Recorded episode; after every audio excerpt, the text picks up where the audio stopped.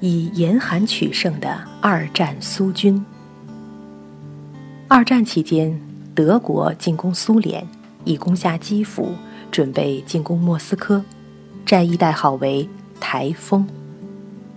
战役前夕，苏军统帅部里研究作战方案，但与会者个个愁眉苦脸，一筹莫展。只有一个将领，时而翻看情报，时而查看地图，始终面带微笑，似乎胸有成竹。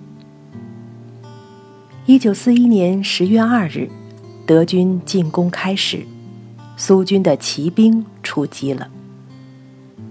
这支骑兵迫使敌人有的残废，有的染病，有的倒闭，连敌人的武器也失灵了。坦克无法开动，大炮栓也无法射击，德军部队完全失去了作战能力。苏军派出一支训练有素、准备充分的西伯利亚军队，身穿白衣，手持白色武器，向敌人猛扑过去。不到数日，德军损兵折将一百余万，台风战役彻底失败。苏军的骑兵是严寒。